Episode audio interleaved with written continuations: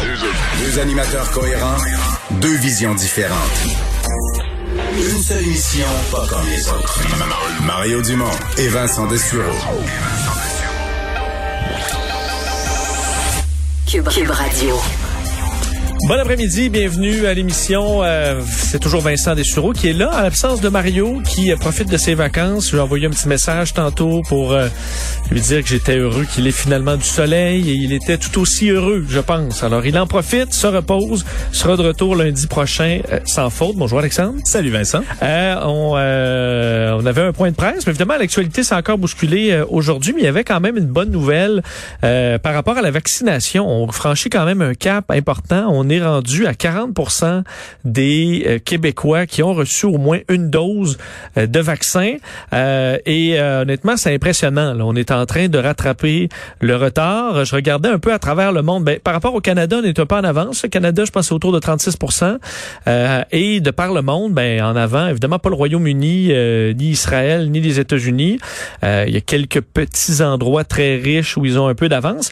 Mais si on prend l'Europe, on est en avance. Je voyais l'Allemagne est autour de 31 il y a beaucoup, par contre, de ça qui est euh, parce qu'on a vraiment, nous, on retarde beaucoup la deuxième dose. Je pense qu'on est à 3% des Canadiens qui sont pleinement vaccinés, alors qu'en Europe, c'est plus du 8-9. Mais euh, ça a été une bonne stratégie parce que ça permet euh, de rattraper le retard, d'offrir une protection au plus de monde possible. Et ben, les deuxièmes doses vont arriver bien assez vite avec la quantité de vaccins qui arrive, la machine qui roule à plein. Donc, c'est encourageant. La Suède, tu sais, qui est un peu l'Eldorado de bien des gens, c'est 26 là. Donc, euh, on est en on est en avance pas mal et on n'est pas prêt de reculer parce que je pense que les taux de vaccination sont très très élevés chez nous. D'ailleurs, demain, ce sera les 35-40 euh, ans qui pourront se faire vacciner. Et ensuite, on va descendre comme ça.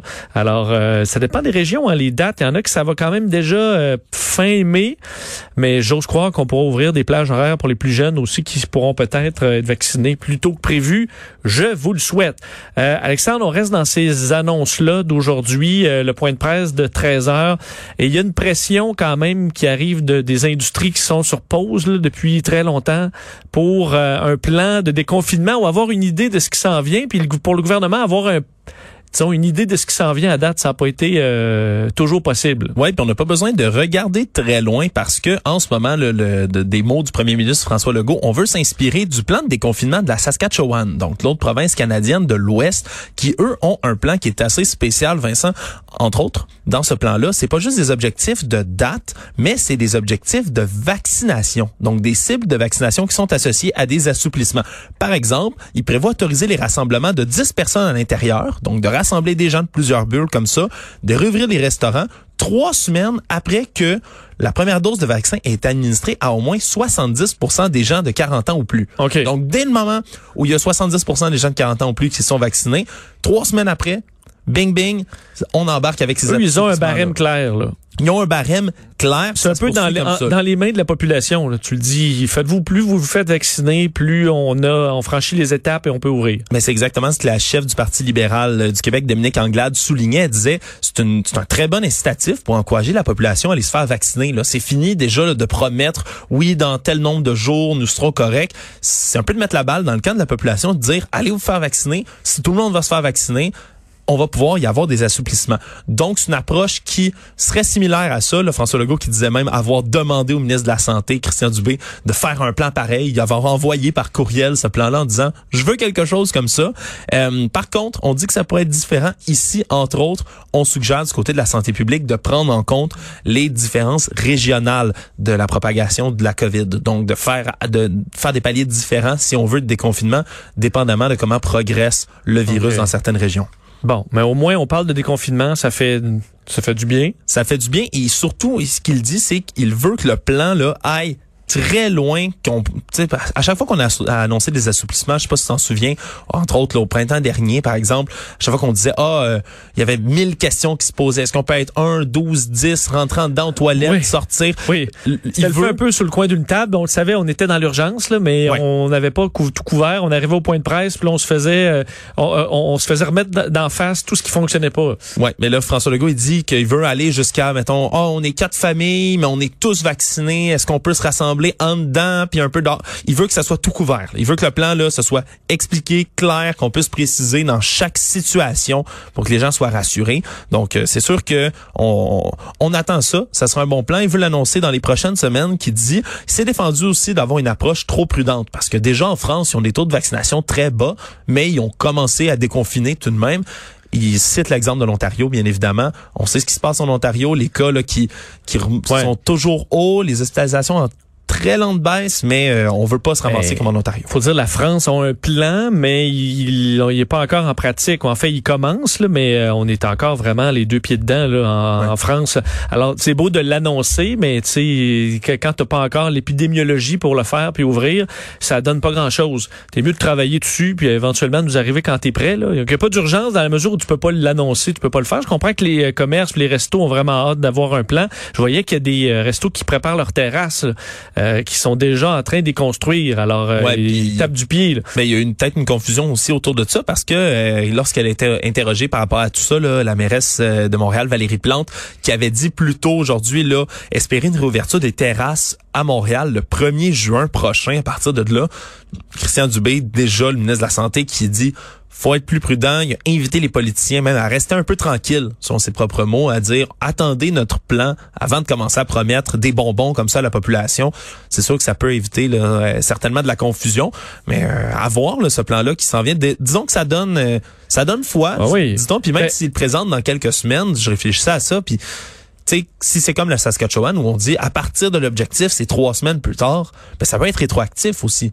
Peut-être que l- on a des cibles qui sont déjà atteintes dans certaines catégories et qui vont justifier des assouplissements beaucoup plus tôt qu'on le pense. Beaucoup plus rapide. après le- le- le- la présentation du plan. Et là, euh, versus les autres réouvertures ou déconfinements qu'on a eu, ben là, on a une, on a une base solide. Là. Les autres fois, tout pouvait s'effondrer n'importe quand. C'est ça qu'il fallait malheureusement dire aux restaurateurs, aux hôteliers, c'est dire ouais ben là on vous ouvre, mais tu sais dans deux semaines on va peut-être euh, tout, tout fermer parce qu'il n'y a pas de vaccin, euh, on peut pas combattre la COVID à part avec les confinements, ce genre de mesures là. Donc ça peut retomber n'importe quand. Là on va avoir une base de gens vaccinés de sorte que tu te dis écoute avec l'été qui arrive, éventuellement l'automne où ça reprend, mais là à l'automne on va être vacciné deux doses. Euh, je pense que la réception des, des Québécois et des Canadiens est très bonne, qu'on aura une bonne euh, immunité. On voit que les, les études par rapport au vaccin jusqu'à maintenant sont toujours rassurantes. Là, ce qui nous sort sur les variants, on avait vraiment peur à un moment donné, avec raison. Euh, mais semble que les, euh, les vaccins tiennent le coup. Je voyais Pfizer aujourd'hui qui annonçait euh, qu'on était déjà à quelques mois de version améliorée du vaccin Pfizer euh, pour les variants. Donc, euh, ils ont- ils ont on pas est- arrêté de travailler. là. Les compagnies pharmaceutiques qui font les vaccins, on sont pas, ils s'assoient pas sur leurs mains maintenant. On a notre recette. euh, on Non, c'est ça. Non, là, ils continuent d'améliorer constamment. Euh, sais, ça, ça en fait grincer des dents beaucoup là, lorsque Pfizer avait dit, par exemple, que il faudrait peut-être avoir des doses chaque année comme le vaccin contre la grippe, mais pour des virus qui mutent comme celui-là, qui est très près de celui de l'influenza, par exemple, c'est normal de, de ramener tout ça. Disons qu'on est armé maintenant contre la COVID. Il faut juste que, que ça tienne pour l'instant puis qu'il n'y ait pas de flambe. Euh, parlant de vaccination des euh, jeunes, ça avait fait déjà beaucoup jaser euh, alors qu'on l'approuvait là chez Santé Canada. Là, on arrive à bon quel sera le plan au Québec? Et euh, ben les en fait ceux qui qui avaient hâte là, de vacciner leurs enfants, leurs ados, ben ça va se faire et visiblement avant la, la, la, la- d'un deux doses avant la rentrée scolaire et une dose avant la fin de l'année scolaire. Ça a été confirmé là par euh, le ministre de la Santé, Christian Dubé, qui a dit que l'ouverture de la vaccination, là, donc aux ados de 12 à 17 ans, ça, va se faire, ça va être ouvert. Euh, ils attendent encore là, du côté du gouvernement un avis final du comité euh, consultatif national de l'immunisation pour avoir les détails, là, pour les dévoiler véritablement les détails de la vaccination, comment ça va s'orchestrer. Mais ils veulent donner à chaque jeune une dose d'ici la fin du mois de juin. Donc, en même temps que tout le monde. Là. Donc, ils embarqueraient dans l'espèce de grand calcul où on, a- on ouvrait là, une dose la minimum à là. tout le monde, la Saint-Jean. Ils rentreraient donc dans ce calcul-là. Euh, ça a été précisé aussi là qu'il y aurait une deuxième dose. On veut la donner euh, en septembre, avant la rentrée scolaire. Donc, la fin de l'été, avant septembre, on veut que les jeunes rentrent à l'école, soient vaccinés deux doses. C'est vraiment l'intention qui est donnée. Puis même des jeunes qui vont peut-être pouvoir l'avoir de manière prioritaire. Les moniteurs de 4 jours, c'est le directeur de la, de la santé publique, Horacio Arruda, qui a précisé Très bonne ça. idée, oui. Excellente idée. Moi, en tant qu'ex-moniteur de 4 Oui. jours, j'ai ça très à cœur. Puis c'est sûr que l'expérience de camp, là, pour avoir parlé à dans des moniteurs actuels qui travaillaient l'été passé, c'était le cauchemar. Là. Avoir à, travailler avec des jeunes comme ça, des groupes d'enfants qu'il faut que tu sépares, faire ah attention, mettre les masques, coller nous pas, pas d'activité. C'est, c'était le cauchemar. Disons que si on peut au moins vacciner les moniteurs, ça va enlever un énorme stress sur ces gens-là. Euh, toujours sur le vaccin, celui de Moderna, euh, ben on, sait qu'on avait vu Pfizer qui avait sorti le chiffre là, impressionnant de 100% pour euh, la protection chez les ados et ben, Moderna, on n'est pas loin de ça. Effectivement, 96% selon les premières études cliniques, une efficacité de 96% pardonnez-moi, sur la première étude clinique donc du vaccin de Moderna chez les jeunes de 12 à 17 ans. Donc ça tombe à pic aujourd'hui en même temps où on commence à annoncer justement qu'on veut vacciner les jeunes de 12 à 17 ans. Sur 3235 participants, il y a le deux tiers qui avaient reçu le vaccin, un tiers le placebo, comme c'est fait d'habitude. Il y a eu 12 cas de COVID qui ont été déclarés à partir euh, des 14 jours après avoir reçu la première dose. Donc, euh, disons que ça semble assez concluant pour la vaccination pour les jeunes. Encore une fois, un taux d'efficacité qui est très, très, très élevé. Euh, Moderna qui disent aussi en ce moment est en discussion parce que leur vaccin pour l'instant, c'est autorisé pour les personnes de 18 ans et plus dans tous les pays où c'est autorisé. Mais ils sont en discussion en ce moment pour justement abaisser l'âge, permettre aux plus jeunes euh, de pouvoir recevoir le vaccin. Puis eux, tout comme Pfizer, ont déjà annoncé en ce moment qu'ils allaient demander des autorisations pour pouvoir vacciner les enfants âgés de 12 à 11 ans. Donc à partir là vraiment là, des euh, pas de 12 à 11 ans, de 2 à 11 ans, pardonnez-moi. Donc pour les plus jeunes pour les plus jeunes, là, quasiment jusqu'au bébé. Donc c'est ça va être une prochaine prochaine étape. On n'est vraiment pas rendu là, mais disons que ça se profile quand même à l'horizon, il va falloir vacciner tout le monde éventuellement et il y a des études cliniques qui sont déjà en cours pour vacciner donc les plus jeunes de notre société. Euh, à chaque 11 euh, heures, on surveille le nombre de cas, euh, si ça monte, si ça descend. Et encore une fois, aujourd'hui, c'est un plutôt bon bilan pour la province. On est encore dans les mêmes moyennes. Il y a 907 cas qui se sont ajoutés aujourd'hui avec on, 7 nouveaux décès qu'on déplore. Mais dans les hospitalisations, 8 personnes de moins. Soins intensifs, même chose, 8 personnes de moins. Il n'y a pas de pic de cas régionaux. Je regardais Montréal, on est encore un peu en haut de 200. Chaudière-Appalaches encore autour la centaine, Montérégie 120, mais sinon euh, le nombre de cas ça reste stable. On est encore dans les euh, dans les moyennes, puis les hospitalisations baissent même si elles baissent pas très vite, elles baissent lentement mais sûrement. Donc euh, vraiment là, la situation qui est au beau fixe, on ça fait du bien d'avoir des bonnes nouvelles honnêtement là comme ça. Oui, y a des régions qui ressortent Non, c'est justement ça, vraiment pas là, c'est Montréal, Chaudière-Appalaches, Montérégie qui ont pas mal dans les plus hauts taux de, les plus hauts nombres de cas, mais ça reste ça reste honnêtement capitale nationale 67 cas aujourd'hui. Aujourd'hui, avec 67. Je voyais juste euh, ce que Bas-Saint-Laurent, euh, je pense que c'est 66. c'est vrai. Ouais, moins bon. Au programme de la des deux éclosions dans des usines, euh, mais ça, c'est presque autant que Laval, qui est à 75 pour une population beaucoup plus petite. Bas-Saint-Laurent fait un certain temps que ça va moins bien. Mais ils sont, sont déjà surveillés, hein, faut le dire, les mesures sanitaires qui sont resserrées au presque au maximum. Alors, c'est vrai que ça prend des fois quelques jours avant de voir l'effet. Là, alors, on souhaite que ça baisse pour pour le Bas-Saint-Laurent, qui on se souvient, il y a pas un mois, voulait passer au jaune. Ça a changé quand même très vite. Ça change vite avec la COP. un mot sur Gilbert Rozon? Oui, parce que là, il y a une poursuite qui est intentée au civil. Une autre par euh, après Patricia euh, Tulast qui avait lancé sa poursuite déjà. C'est la réalisatrice Lynn Charlebois maintenant qui poursuit pour 1,7 million de dollars pour un viol allégué qui aurait été commis en 1982. Et là, on a eu accès un peu là, aux documents de cours, euh, à savoir quelle est cette histoire-là.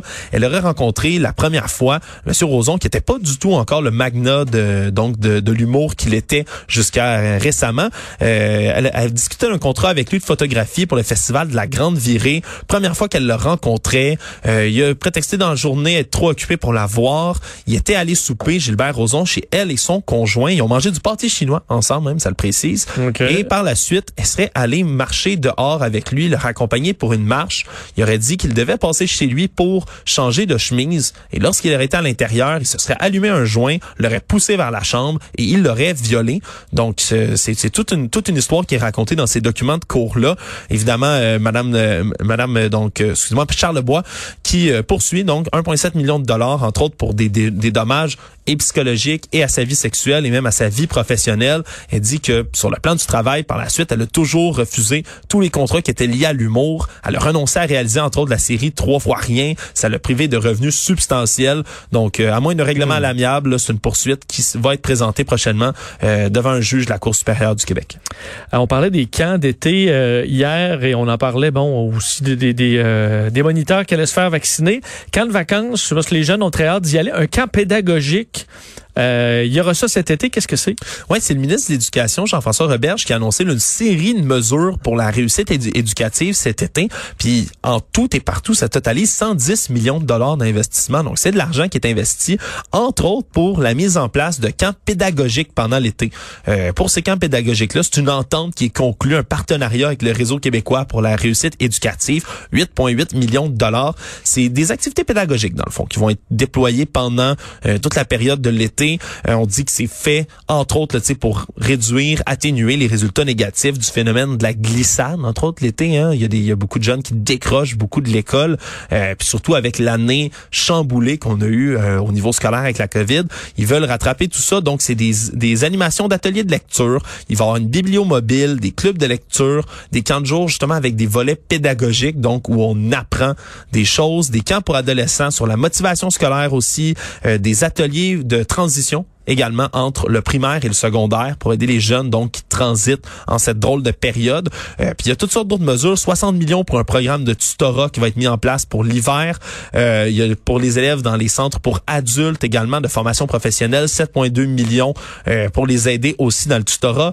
L'embauche d'agents en soutien qui vont aider aussi le lien entre l'école et la famille. On veut entre autres le renforcer puis détecter les cas problématiques chez les jeunes plus tôt. Ça, il va y avoir une autre, euh, un autre point de presse jeudi par le ministre. Euh, ah non, excuse-moi. Oui, c'est ça. Il a précisé tout ça aujourd'hui plutôt à son point de presse. Donc, euh, c'est toutes sortes de ressources, là, toutes sortes d'argent qui est investi, donc pour aider à la réussite scolaire.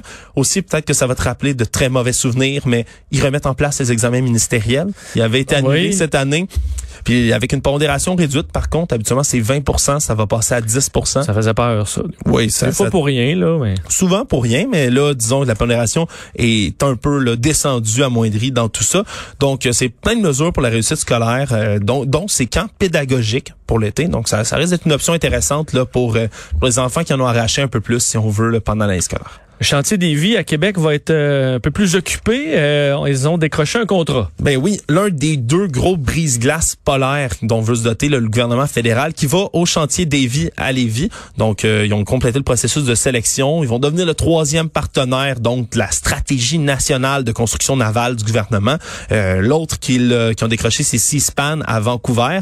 Donc, chaque navire, on estime que c'est à peu près 300 emplois de créer, 2500 autres en chaîne d'approvisionnement donc, c'est des emplois qui sont créés de beaucoup. évidemment, le, maire de Lévis, Gilles Lehoulier, qui était euh, très heureux de cette décision-là. Puis on veut vraiment amener là, c'est des brise-glaces niveau top mondial. Là, qu'on veut vraiment construire là, de, des bateaux massifs. Euh, le premier brise-glace qui devrait être livré d'ici 2030. Donc c'est sûr, c'est long à construire ce genre de navire-là.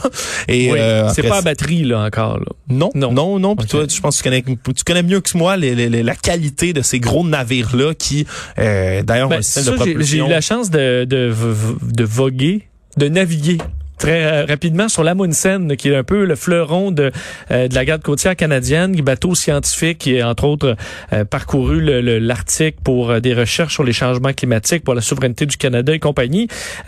Quoique un bijou, là, ce navire-là, il, ça commence à vieillir. Il s'en vient vieux. C'est effectivement le cas. D'ailleurs, le brise-glace, le premier, il est censé venir remplacer le, le NGCC Louis Saint-Laurent, d'ailleurs, un autre brise-glace qui est censé être mis hors service en 2030. Donc, justement, on veut arriver là. Il y en a qui sont en fin de vie. Là. Oui, il y en a qui sont en fin de vie. Puis disons que ça a une importance toute particulière, ces navires-là, étant donné que les ressources, le contrôle de l'Arctique va devenir un, enjeu important. Ça fait longtemps qu'on qu'il y a des experts qui mettent en garde là, sur le côté géopolitique, les intérêts de la Russie. Il y a des bouts qui fondent qui sont intéressants aussi pour euh, pour le, monde entier qui va essayer de tirer la couverte de son bord. Et euh, d'ailleurs, les Russes sont très présents. D'ailleurs, leurs brise-glace, eux, euh, nucléaires, sont absolument gigantesques. Là. Ils sont encore plus gros que les nôtres. Oui, ils ont fait des démonstrations aussi, je pense récemment, là, dans les glaces de sous-marins nucléaires qui perçait la glace avec euh, la musique, fanfare et on tout. On n'est pas là, mais au moins on, aura, euh, on aura des nouveaux, euh, des nouveaux brises-glace. Et en plus, construit à Québec, c'est une bonne nouvelle. La position des États-Unis, parce qu'on revient sur les vaccins, quand même un dossier particulièrement intéressant. Devrions-nous lever les brevets du vaccin là, pour permettre euh, ben, que le monde entier puisse euh, utiliser ses connaissances développées par des compagnies privées au départ? Euh, Joe Biden approuve ça et ça a créé des vagues. Oui, parce qu'il soutient ça, une suspension temporaire des droits de propriété intellectuelle sur les vaccins. Donc, pour que d'autres puissent reprendre un peu ce procédé-là et par la suite, bien évidemment, là, pouvoir produire eux-mêmes des vaccins. Euh, là, il y, a des, y a des gens qui appuient, il y a des gens qui sont moins d'accord.